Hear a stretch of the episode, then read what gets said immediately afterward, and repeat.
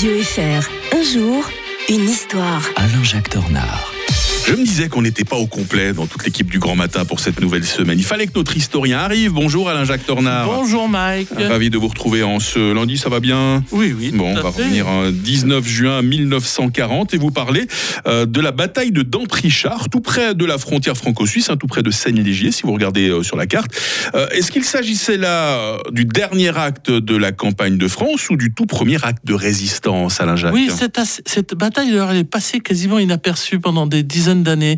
On en parle relativement peu. hein. Ça rappelle un peu l'épisode d'ailleurs des Bourbaki en 1871. Mhm, Euh, alors moi, ça me touche personnellement parce que vous savez que mon père faisait partie de cette armée, Ah cette armée polonaise euh, de la deuxième division d'infanterie polonaise qui était commandée par le général Prugar Kettling euh, et qui va combattre en effet le 19 juin, dernière bataille quasiment de la campagne de France, mais aussi juste après l'appel du général de Gaulle à la résistance. Le 17 juin, le maréchal Pétain, euh, qui vient de former son gouvernement, dit qu'il faut déposer les armes. Euh, D'ailleurs, c'est une grosse bêtise, une grosse bêtise, parce que déposer les armes alors qu'on n'a pas demandé encore la paix, euh, le- enfin la suspension des armes, Mm. c'est- livrer l'armée française à la débandade. Et c'est ce qui va arriver. Cette armée française va complètement se disloquer à partir de ce moment-là.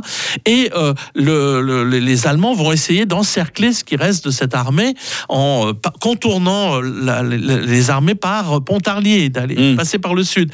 Et là, euh, euh, acculés à la frontière, les Polonais décident de livrer une bataille pour l'honneur. Mm. Euh, C'est la bataille d'ailleurs du Clos du Doubs. Donc euh, sur toute cette frontière, les Suisses assistent en, en entendant la canonnade. Au fond, on est le, le 18-19 juin et ils vont, contre toute attente, ils vont repousser les Allemands. C'est assez étonnant parce que ils sont, ils sont tellement motivés. Ces Polonais avaient été constitués dans une armée polonaise appartenait quelques semaines plus tôt et là, ils vont se battre de manière héroïque et, et, euh, le, le 20, dans la nuit du 19 au 20, ils vont passer la frontière à Goumois.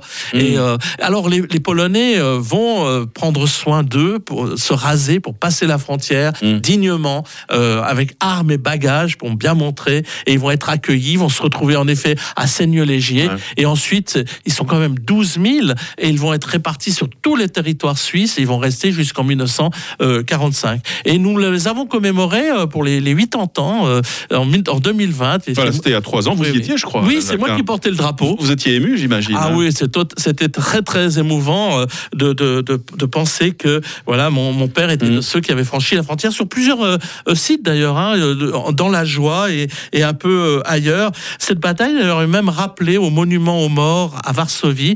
Ils mettent la bataille du Clos du Doubs. Mhm. Et en effet, c'est une des dernières victoires, euh, enfin si on peut appeler ça une, une victoire, ou un on pourrait dire aussi un des premiers actes de résistance, parce que euh, l'armée française partait en débandade, tandis que eux, non, sont restés dignes jusqu'au bout. Alain-Jacques Tornard avec nous comme tous les matins. Et demain, avec l'historien de Radio Fribourg, nous évoquerons l'inauguration d'un célèbre musée euh, parisien. Bonne journée, Alain-Jacques. Bonne journée à tous. 6h37 sur